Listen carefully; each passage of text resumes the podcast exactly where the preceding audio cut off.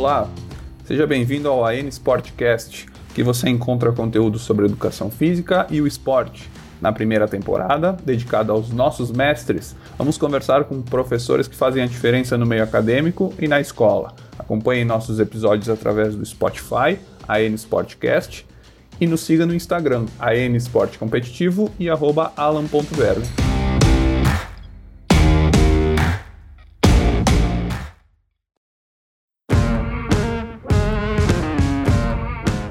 Mauro Amâncio da Silva, o Mauro Caxias.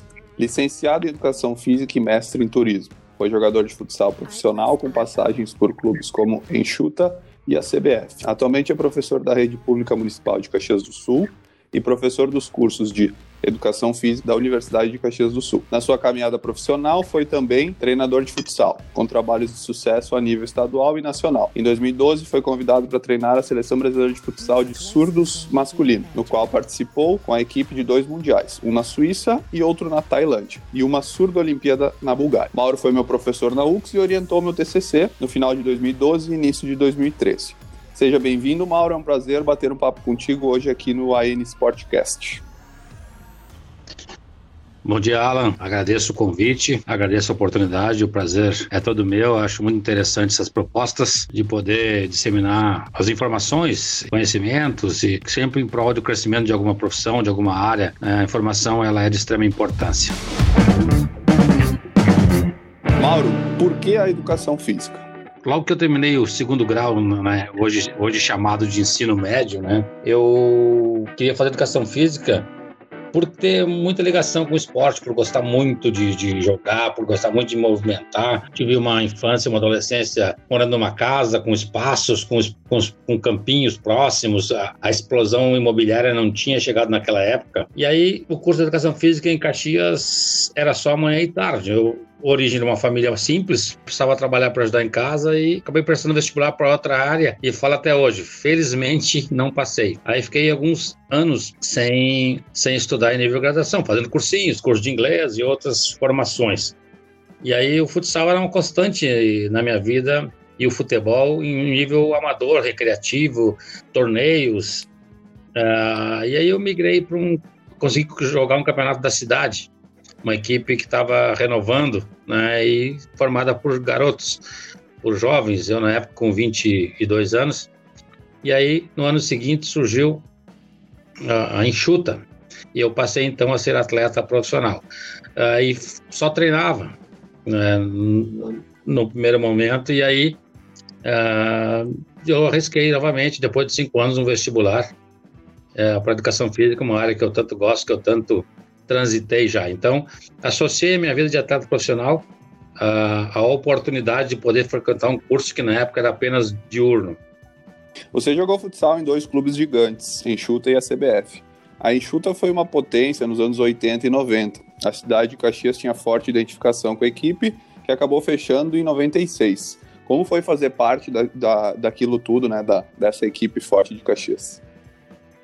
É uma experiência até difícil de, de, de, de, externar apenas assim, comentando, né? Viver aquelas, aqueles anos na enxuta foi fantástico.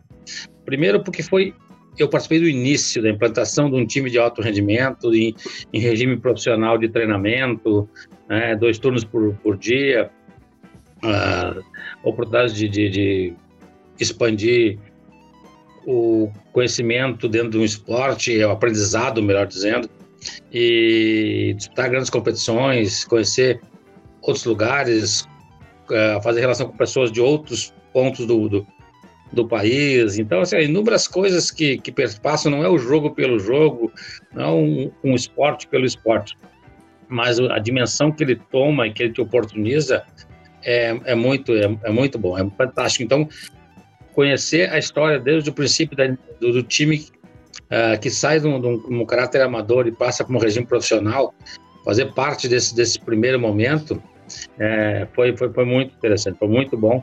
E eu digo que o futsal é um divisor de água na minha vida. Que jogadores que, que tu jogou na época junto, que poderia citar, que são conhecidos nacionalmente, que jogaram na seleção ou que têm uma relevância estadual? Uh, eu costumo dizer, e a maioria da, da, das pessoas não, não sabe quem é Alan. É o maior e melhor jogador para mim é, chama Marcos Carneiro, até hoje é, conhecido como Babal. É um carioca que veio nos primeiros anos da enxuta e ele foi muito importante dentro da quadra para fazer com que os seus colegas crescessem praticamente cognitivamente para o entendimento daquele jogo, da, da, da, que, é, que, é, dinâmico, que é rápido, com tomar decisões a todo momento. E, e, e ele, só que ele parou cedo por uma lesão no joelho e ele não chegou à seleção brasileira. É, e, mas depois eu tive a oportunidade de jogar com o Morruga, seleção brasileira, Ortiz, certo. Jorginho, Carioca, né? O Paulinho Saranduva, o Bagé, todos esses atletas que passaram pela seleção brasileira.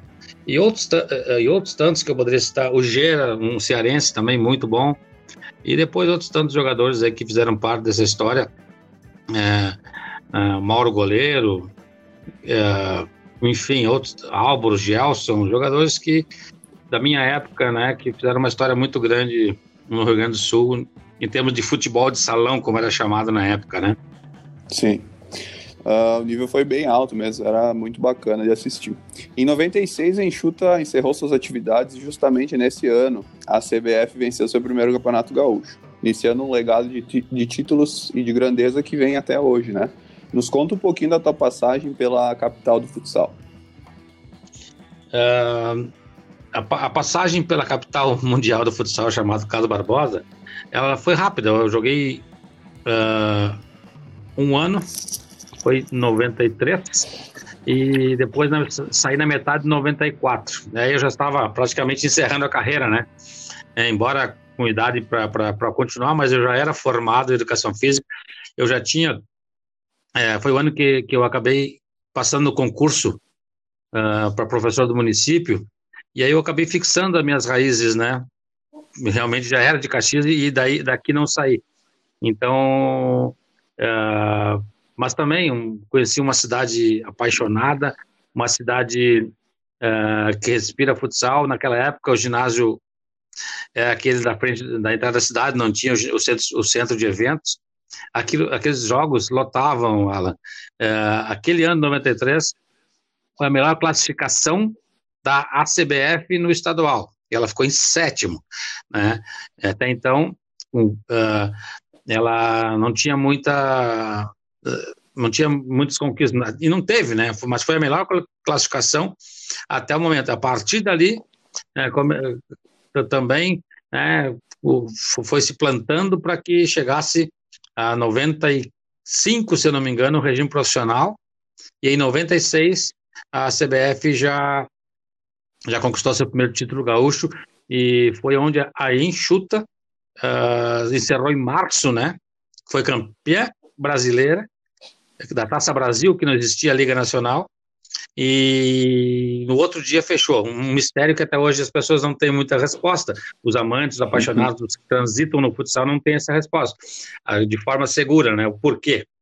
Mas foram dez anos Sim. de muitas conquistas foi campeão da Taça Brasil, que era a maior competição do Brasil naquele ano, naquele, até aquele momento, e em seguida é, fechou. Ia disputar a primeira Liga Nacional, que, era, que aconteceu em 96, e acabou não disputando.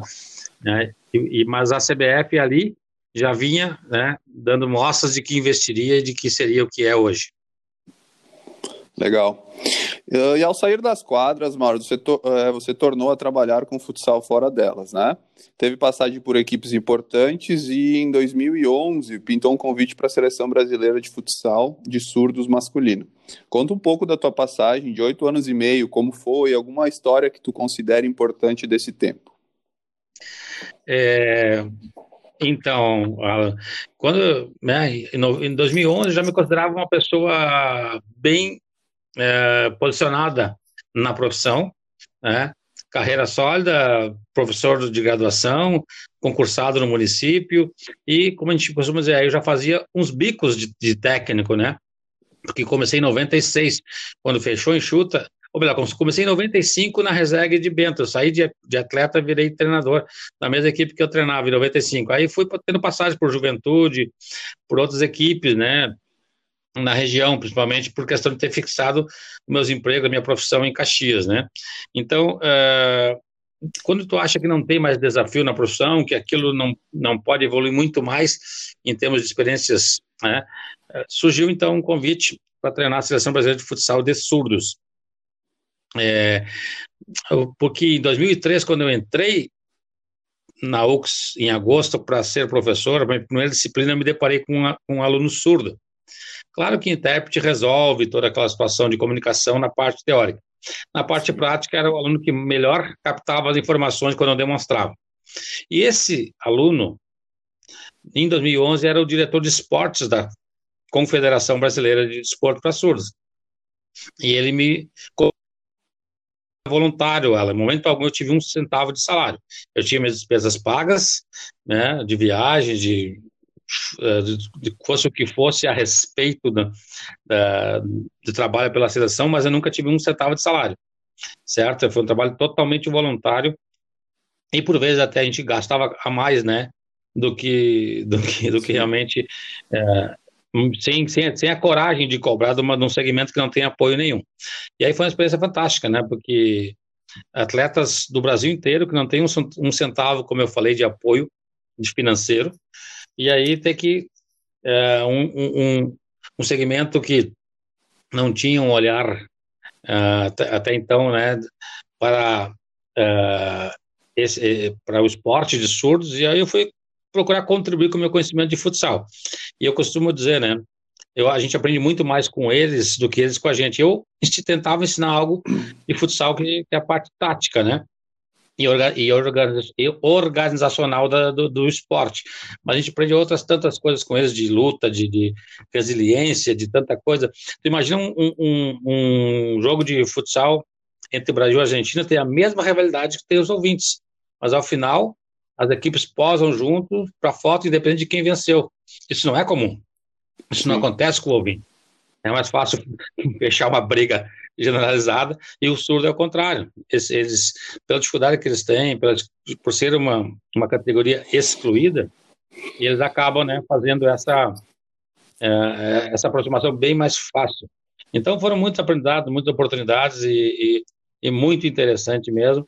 Só muito, a comunicação interfere muito no, no, no, no, no viés da, da informação ali à beira da quadra, então o trabalho é muito mais árduo do que trabalhar com futsal de ouvintes.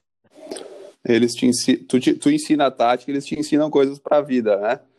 Uh, ah, para nós que estamos fora da quadra, muitas vezes vemos a prática do paradesporto como uma vitória por si só, né? Mas os atletas, junto com a comissão, entrou em quadra, quer vencer. Como é essa relação entre as limitações que eles têm, né, as limitações que você tem como treinador também na comunicação, e a vontade de vencer, a organização, enfim, dentro da quadra? É, eu não vivi é, uma seleção é, de ouvintes, né, como técnico. Eu tive a oportunidade de ser, a Enxuta representou um ano a seleção gaúcha é, de futsal é, num brasileiro de seleções, então foi a única oportunidade que eu tive em termos de ser atleta de uma seleção. Mas eu te diria, sem medo de errar, que eles têm mais orgulho e mais vontade de vestir uma, uma camisa de uma seleção brasileira do que nossos atletas de futebol, de ouvintes, que ganham uh, salários imensos e talvez aquilo não tenha mais um prazer, né, de, de chegar à seleção, de, de cumprir com a sua, no que é realmente honrar uma camisa amarelinha, né. Eles têm o maior orgulho, eles, eles lutam, eles, eh, eles dão o que eles é, não têm. É, vou te dar um exemplo de uma situação da, da, da, da, da surdo Olimpíada que eu participei na Bulgária, uma judoca brasileira de 15 anos, é, para poder estar lá, ela teve que fazer Olha o que ela fez. Ela, ela fez um, um, é, uma espécie de um, de um, de um leilão, vendeu as suas bonecas, que era a sua maior é, é, lembrança da infância, né? E ela fizeram bricks, fizeram várias coisas para poder rifa, para poder juntar e essa atleta estar na, na, na na, na Sul Olimpíada da Bulgária em 2013. Então, assim, eles fazem coisas além, né? Eles têm que contar com prefeituras das suas cidades, com, com suas empresas que eles trabalham para ajudar para eles chegar, porque eles têm que pagar tudo, né?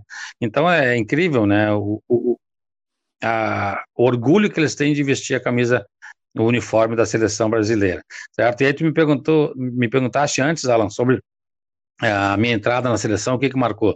E de imediato, em 2012, a gente conseguiu ser campeão uh, pan-americano na cidade de Praia Grande, próximo a Santos. Foi o único esporte coletivo a conquistar a medalha de primeiro lugar, medalha de ouro uh, do Brasil. Foi o futsal masculino e o feminino. Foi o único esporte coletivo né, que conseguiu. Tivemos algumas medalhas em natação, em, em outros, em karatê e tal, mas o único esporte coletivo naquele momento, isso foi uma conquista bem importante. Legal. Tu teve na seleção ex-jogadores de futsal ouvintes é, que já ouviam ou eram pessoas que há muito tempo já estavam sem audição? Como é que era essa questão da, do, do trauma? Uh, a maioria do, do, dos jogadores, né? Porque assim, ela precisa, para ser elegível como atleta do esporte surdo, ter 55% Sim. de perda em cada ouvido. Se tiver 100% uhum. de perda num e tiver menos de 55 no outro, tu não pode ser considerado, tu é um deficiente auditivo, mas tu não é um surdo atleta. Entendi. Então, geralmente o surdo que participa, ele é já ele é congênito, ele nasceu com essa, ou, ou a grande maioria das, das a, a, grande, a, a, maior causa da surdez é a meningite. Então, hum, muitos certo. passaram por meningite ainda cedo, perderam, mas tem, tem atletas de outras modalidades, sim, que eram ouvintes e se tornaram surdos, e aí eles levam uma certa vantagem por ter transitado no esporte ouvinte, né? Sim. Então, eles vêm, eles agregam, mas no futsal eu, eu não tinha. Eu tinha bastante, eu tinha alguns jogadores oralizados, que isso é um trabalho da fonoaudióloga que, uh, que faz com que eles consigam se expressar oralmente também. Né? Alguns, tu, uh, uh, conviver com algum, com algum surdo, não, tu, tu vai dizer que ele não ficou, que ele não nasceu surdo, mas ele nasceu Sim. ou perdeu a audição muito cedo, mas ele é bem oralizado, ele consegue fazer a leitura labial, muitas vezes tu não precisa do, Uh, do, do, do, da, linguagem, da língua de sinais para se comunicar com ele. Mas é muito importante, sim, tu aprender uh, Libras para poder eles se sentir que tu olha por eles, tu tem muito mais aceito quando tu domina o mínimo de Libras, né? Claro que o trabalho do intérprete é muito importante, uh, mas eles dão mais valor a um técnico que não necessita de um intérprete do que o que necessita. Muito bem. Falando da tua vida funcional como professor na rede pública, atendendo o ensino fundamental, quais os valores mais importantes que tu considera como professor? O que você busca tirar dos alunos e que estratégias tu usa para isso? Falando da escola agora. Ah, é, eu hoje tenho 27 anos de município, Alan, nem todos em sala de aula, tá? Sim. Alguns deles na Secretaria Municipal de Esporte Lazer, à frente dos jogos escolares e tal. Mas, e, mas eu também trabalhei em escola particular antes de fazer, antes de fazer o concurso é, para a prefeitura. Eu tenho, ao longo desses anos, a gente vai criando algumas convicções. E aí eu não me, eu não me, eu não me apego em nenhuma literatura ou um, nenhuma específico, né? Mas eu sou muito de, de, Eu entendi muito essa questão do educar na afetividade. A educação física tem uma ferramenta pedagógica chamada movimento, que, que faz a diferença em relação às outras disciplinas. E nós, professores, somos os maiores culpados de não fazer a educação física é, ter o olhar que ela merece, que ela agrega muito, sim, com a aprendizagem, com a aprendizagem de, de sala de aula. Sim, nós, a maior uh, riqueza que, que, a criança tem é o seu corpo. E é a partir dela que partem as aprendizagens. É da criança, ela é, o, ela é a protagonista dessa aprendizagem e é do corpo em relação a outras coisas. Quando nós conseguimos fazer a criança uh, gostar do movimento, de, de, de, a criança, ela gosta, ela naturalmente, ela, ela, ela vem uh, muito afeta esse, essas atividades, né? Basta disciplinar e, e entender, fazer com que ela tenha uma rotina. Mas nós temos essa ferramenta pedagógica que os outros outras disciplinas não exploram. É a manhã toda sentada dentro de uma sala de aula, é a tarde Sim. toda. Então pouco se explora isso. E aí os, os outros professores falam: ah, eles gostam da tua aula porque eles podem gritar, correr. Não, não é por isso. Não é por isso, porque ali eles se sentem realmente pertencendo à aprendizagem. Não é uma aprendizagem tradicional, unilateral, muito pelo contrário. Ela é ela, é, ela oportuniza, né? Isso já não falo dos pequenininhos, não, eu falo de, de nono ano, de que, que o município aqui vai até o, só ter escolas no, até no ensino fundamental, né? Então nós temos sim muito a agregar, nós podemos fazer desafio e não tem, né? A maioria das nossas atividades tem o um aspecto a, a, a motor uh, em uh, como ênfase, mas a gente pode sim, na questão cognitiva e afetiva, transformar esse sujeito. Por que, que os professores de educação física, na maioria das escolas, são os diretores, são vice-diretores, são os líderes? Quando tem uma atividade uh, fora da escola, quem é que comanda? é pela natureza da nossa profissão. Agora faltei bastante com a modéstia e com a humildade, mas isso, esses 27 anos de, de município me levam a crer sim. E nós temos, basta dar aula, não precisa dar uma aula complexa, mirabolante, é, que tenha que. Não, atender, depois de diagnosticar a realidade daquela turma e daquelas crianças, fazer atividades com que elas sim se sintam, sintam constantemente valorizadas, né, sem enfatizar o erro. É, é, é, eu acho, meu Deus, a nossa disciplina para mim, não, senão não, não, não, não faria isso, não estaria tanto tempo na profissão. Ela pode e deve agregar valor muito grande nas aulas, no ambiente escolar. Nós, professores, somos culpados de ela não ter o respeito e o respaldo que ela merece. Muito legal. Eu tenho quartos e quintos anos esse ano, é, eu adoro. Esses anos, os últimos anos dos iniciais ali é, são incríveis. E com certeza, que nem gente falou, dá para trabalhar bem em qualquer idade. E você acredita que a escola pode ter um papel importante na formação esportiva? Eu, eu acredito que ela pode, é, ela, ela não é o papel da escola uh, trabalhar performance, revelar talento. O papel da escola da educação física na escola, para mim, ela é oportunizar as mais diferentes manifestações da cultura corporal do movimento. E aí, a partir disso, a criança com um repertório motor rico, ela pode enfrentar qualquer uh, ali fora uh, situação de, de, de, de, desafio, de ter coragem, ter autoestima. Vou te dar um exemplo rápido aqui de um jogador que nem vou, nem vou levar para o futsal. Uh, o, os esportistas conhecem, já ouviram falar no nome Roberto Minucci. Esse menino, que hoje não é mais menino, até os 15 Sim. anos jogava futsal. Futsal, depois se tornou um ícone, uma referência muito grande no voleibol, né? jogou muitos anos na seleção brasileira, fora, jogou fora do país, mas ele provavelmente na sua trajetória escolar e também familiar, social, ele, ele, ele certamente ele era um, tinha um repertório motor muito completo e, e cognitivo associado a isso, e autoestima, né? Tudo isso, a questão socioafetiva, muito bem resolvida. Tanto que ele migrou com uma facilidade muito grande. E ele era um bom pivô de futsal aos 15 anos.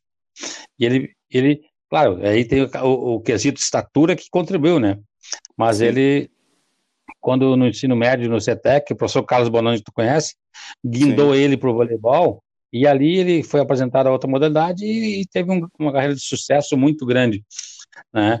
Uh, então, isso eu acho muito importante. Esse papel de preparar a criança para as diferentes situações, principalmente, principalmente no, no momento uh, onde as crianças agora estão confinadas em apartamento. Não falo do isolamento, eu falo da questão de expansão imobiliária, não tem mais espaços, não tem segurança. Então elas ficam relegadas ao convívio de um apartamento, muitas vezes, com videogame, com poucas atividades de, de expressividade motora. Então, né, por favor, assim, leve essas crianças para os parques, leve para lugar, né, eu, eu, nem digo as escolinhas, porque eu, a escolinha ainda tem minhas restrições da forma como as, como as modalidades são, são ensinadas, né, uh, mas enfim, o papel da escola para mim, sim, é apresentar diferentes uh, manifestações, e aí sim, quando a criança demonstra uma capacidade, ela, e o professor e a escola pode sim encaminhar para uma escolinha, para um esporte. Muito bem. Uh, você, você teve a oportunidade de ser atleta de adulto e viver a prática do futsal. Na sua opinião, você vê perspectiva para a molecada? E aí vamos pensar um pouquinho nos maiores, né? É, saindo quase no final da escola, né? Então já para os praticantes há mais tempo. Você vê oportunidade, esportes em geral, hoje de seguir em frente viver dele? O que mais poderia ser feito para que pudéssemos oferecer mais possibilidades? Para um atleta fazer essa migração entre o esportista adolescente até o esportista adulto? Uh, Se eu entendi a tua pergunta, Alan, eu acho fundamental para a criança, para o adolescente, estar estimulado ter uma equipe profissional de rendimento. Foi o que aconteceu em Caxias, por exemplo, quando existia enxuta, existiu a UX, os atletas da base tinham a inspiração de chegar lá. E aí eles se levavam com mais seriedade. Isso deve acontecer em Casa Barbosa hoje com o futsal. E, no meu entendimento, tem duas coisas muito importantes aí. É, quando o empresário gosta de uma modalidade, é, ele investe. Ele tem, infelizmente, é, no meu entendimento, é difícil desvincular da questão financeira, do olhar econômico da coisa. Eu te digo tranquilamente que hoje a CBF é, continua como está, graças ao, ao, seu grande comandante que é apaixonado por futsal. Sim. É, então isso passa também. E, e tem a questão do, do, do investimento do poder público. E o, investi o poder público hoje, ele investe muito em projetos sociais, que são extremamente importantes, mas ele deixa em segundo plano, ou nem, nem, nem está nos seus planos, a questão do esporte de rendimento, não falo nem de alto rendimento. Então, tem-se. Tem, claro que o, o, não, não, não dá para deixar de investir em saúde, em educação, para investir, investir esse dinheiro no esporte. Se tiver que disputar, eu vou, te, eu vou ser obrigado a dizer que, que sim, que tem que investir primeiro em saúde, primeiro em educação. E sem me estender muito nessa resposta, Alan, em tanta coisa que a gente recebe por WhatsApp, por Facebook, esses dias eu recebi num grupo uma pessoa que se dizia empresário, que estava no, meio, no meio de empresários, uh, culpando que, enquanto o povo brasileiro idolatrar jogadores de futebol, idolatrar tenistas, idolatrar atores de novela, que o povo está relegado ao, ao, a ser um povo pobre como nós. Era mais ou menos assim a fala do cara. Eu Sim. discordo plenamente disso. Eu, para mim, essa pessoa é um frustrado que talvez quisesse ter sido jogador ou atleta ou ator, né? Porque, cara, nos Estados Unidos, os, os, atores americanos são extremamente idolatrados. Uh, na Espanha, na Inglaterra, os jogadores de futebol são extremamente idolatrados, os tenistas também são. Mas, mas a condução política e econômica do país é diferente. Né? E por que, que atribuir esse tipo de situação ao povo brasileiro? Isso, para mim, é uma inverdade, ou, como eu disse, é uma frustração da pessoa que falou isso. Tem que se mudar, sim, a forma de olhar eh, do, dos governantes para a nossa educação, para a nossa saúde, Aí, quando se fala educação, o esporte entra junto. E aí, é, na minha opinião, isso é utopia. Conscientizar políticos no nosso país, né, que, que é uma coisa que talvez daqui a 5 mil anos, se existir ainda o nosso, o nosso país, mas entende a minha percepção, precisaria sim, sim. passar, vir né, e não vai acontecer, infelizmente, porque a, a, gente vê toda hora um monte de coisa, a gente já não sabe mais o que, é fake news, o que, que é verdade, o quanto tem de verdade. E aí, quem ainda detém um poder econômico forte, não arrisca botar no esporte, né, como, porque não simpatiza ou porque não, não enxerga como uma, um, um, um produto de marketing, que é o caso da Enxuta, quando botou o time de futsal. A, sua, a, a cada um real investido, na época não era real, mas a cada cruzeiro cruzado novo investido na época, retornava 20. Então veja quanto o esporte pode ser bem aproveitado para a questão de marketing também e a questão comercial. tem toda uma questão social também, né, que pode ser que é difícil valorizar isso, né, colocar em, em reais, mas que é muito importante também para uma sociedade, para uma comunidade. Não tenha dúvida. Uh, tu, agora nós teremos em final de 2021 a sua Olimpíada passarão por Caxias mais de 4 mil atletas surdos, sem contar a comissão técnica, staff e uma série de pessoas. Imagina o que isso vai movimentar na economia, na gastronomia, na, na, na, na hotelaria, no comércio, no transporte, né? Mas pergunta se é, é fácil conseguir, apoio dos empresários locais do próprio segmento que será beneficiado. Muito difícil, né? A consciência é, os grandes impostos, tudo isso. Claro que o caráter social é muito importante. Esse outro dia eu estava assistindo a reportagem uh, do Escadinha, do Serginho, do vôlei, né? De encerramento de carreira. Ele saiu um projeto social, numa comunidade bem, bem, bem humilde. É, mas se não tivesse o esporte de rendimento ali na frente, iria ficar só no projeto social, que ia ser muito bom, sim, para valores da vida, para encaminhamento, para caráter, Mas ele, enquanto atleta profissional, não, não existiria. E olha quanto ele fez pelo esporte brasileiro. Sim, a importância olímpica dele, né, principalmente. Muito bom. Chegando no final do nosso papo, agora, Mauro, quero saber de ti. Ah, agora tem que abrir o coração, tá? São sete perguntas. É, pergunta e resposta rapidinha, curta. Então eu vou fazendo tá uma por uma. Tá preparado? Não sei, acho que sim.